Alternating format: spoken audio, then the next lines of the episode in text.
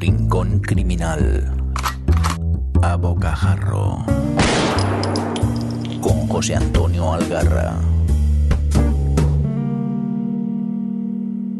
¡Hey! ¿Qué tal, amigas y amigos de lo criminal? Pues nada, aquí está otra vez Juchu, dispuestos a soltaros una chapa de nuevo, así, a bocajarro. Pero tranquilos, que como siempre será breve. Como dirían mis amigos de Charrando de Tebeos, pues mi vida va por sobre la marcha, y así van llegando estos disparos. Hace nada me invadía la euforia porque había logrado el objetivo en Berkami e iba a tener en mi biblioteca Alma, un cómic de Sergio Carrera, que por primera vez verá la luz en España.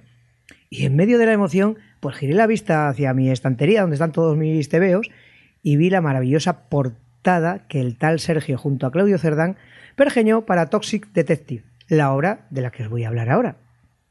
Qué cosa tan maravillosa esto de Berkami y plataformas similares, ¿no? Apoyar proyectos que te enamoran y conseguir que se hagan realidad, es la hostia.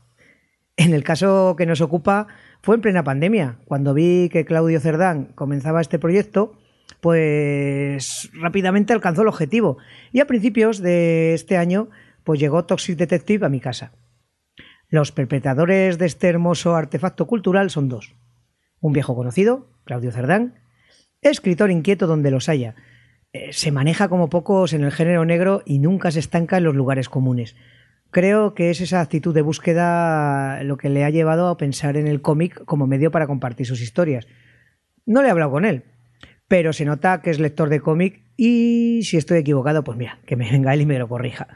Si queréis conocerlo mejor, entrad en sons.red, entrevistas criminales. Allí tenéis una entrevista que le hice con motivo del premio a la mejor novela negra en español de Negra Inmortal por su novela Los Señores del Humo.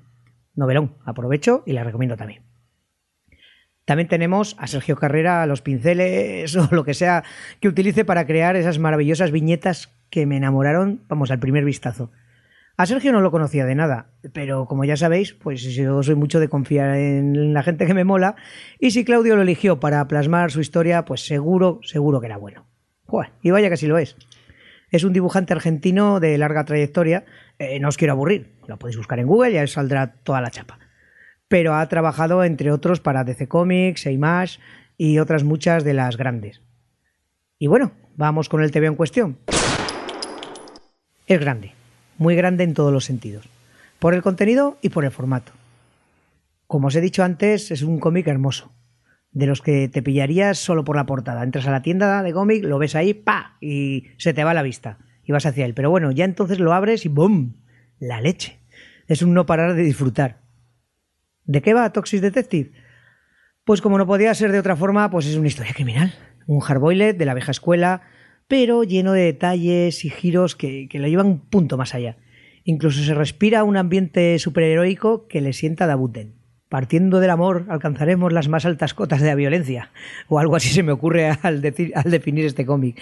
Eh, no en vano, nuestro protagonista, en Rey, se llama así en honor a su admirado Raymond Chandler, pues también tiene cierto parecido o admiración hacia Travis Bickle, el protagonista de Taxi Driver. Porque al igual que él ve el mundo como algo hostil y a, menudo fantasea con cargarse a todo el mundo, con matar al vecino, al repartidor, en fin, a toda la peña. Y aunque os parezca muy loco, eh, no lo es tanto, puesto que Ray vive encerrado en su casa. Padece sensibilidad química múltiple. ¿Y qué carajo es eso? Os preguntaréis. Yo lo hice también. Y lo busqué y es una de esas denominadas enfermedades raras que por lo que he leído eh, la comunidad científica todavía no lo tiene muy claro exactamente.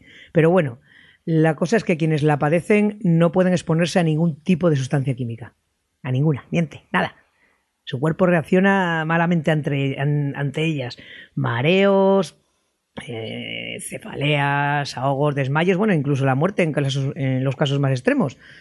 Y dado que vivimos rodeados de química por todas partes, perfumes, detergente, la contaminación, todo lo que comemos, lo que bebemos, en fin, todo tiene química. Pues Ray no sale al exterior, eh, recibe la comida a domicilio y trabaja componiendo música electrónica desde su casa. Y su única interacción humana es con Sweet. Sweet es una chica que parece su misma enfermedad y claro, tampoco puede salir y se gana la vida pues desnudándose ante su webcam, Scam Girl y mantiene pues una relación virtual con Ray. Podríamos decir que son pareja, aunque nunca han tenido evidentemente contacto personal, pero todos los días hablan, se cuentan sus historias, en fin. Lo que viene a ser una novia aunque esté lejos. Y todo parece ir bien hasta que un día Sweet pues no se conecta. Y claro, parece que ha desaparecido. Ray entra en pánico y desesperado pues se lanza a la calle en su busca. Y aquí comienza una lucha pues contra sus propias limitaciones, claro, con la enfermedad que tiene. En la calle es un entorno hostil totalmente. Y bueno, hay un puñado de inesperados enemigos, incluyendo a la policía. Disfrutaremos de momentos de genuina novela negra mezclados con algunos de acción y violencia, pues muy muy cercano a las historias de superhéroes. Los diálogos son afilados, rápidos e inteligentes, con un toquecico de humor negro que hacen del guion de este TVO algo a paladear así despacito. Y hablando de paladear, tengo que pararme para destacar de nuevo el dibujo de Sergio Carrera. ¡Qué puta maravilla!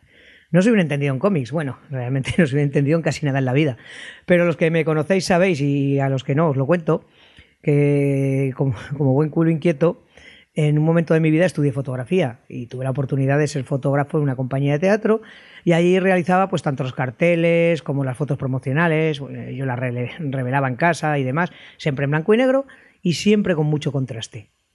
Sin grises, dando, intentando, buscando el mayor dramatismo posible a la escena. Pues bien, si observáis las viñetas de Sergio, entenderéis el porqué de ese flechazo inmediato que sentí ante ellas.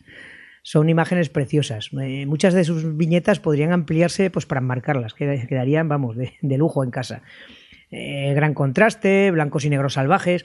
Y dentro de mi limitado conocimiento en el tema, lo más parecido que he visto son las viñetas de Frank Miller en Sin City.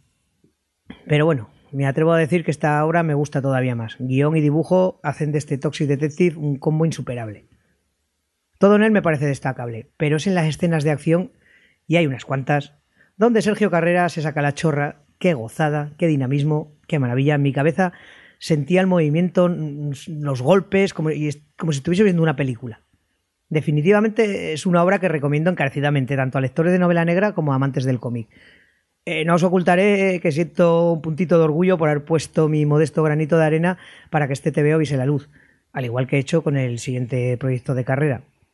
Y os digo que este cómic luce en mi estantería al lado de Black Sat, Watchmen o Sin City eh, sin ningún complejo. Todos ellos brillan con igual intensidad y me emociona pensar que próximamente, espero, habrá una segunda entrega de este Toxic Detective o de cualquier otra idea que surja de la cabeza de este par de genios. Os invito a haceros con este cómic y a pasaros por aquí a contarme si os ha gustado. Bueno, sé que os ha gustado, o sea, contarme cuánto os ha gustado. Y hasta aquí hemos llegado en este cuarto disparo a bocajarro. Gracias por seguir aquí, gracias al inconmensurable y paciente señor Mirindo, que tanto me mima y consiente.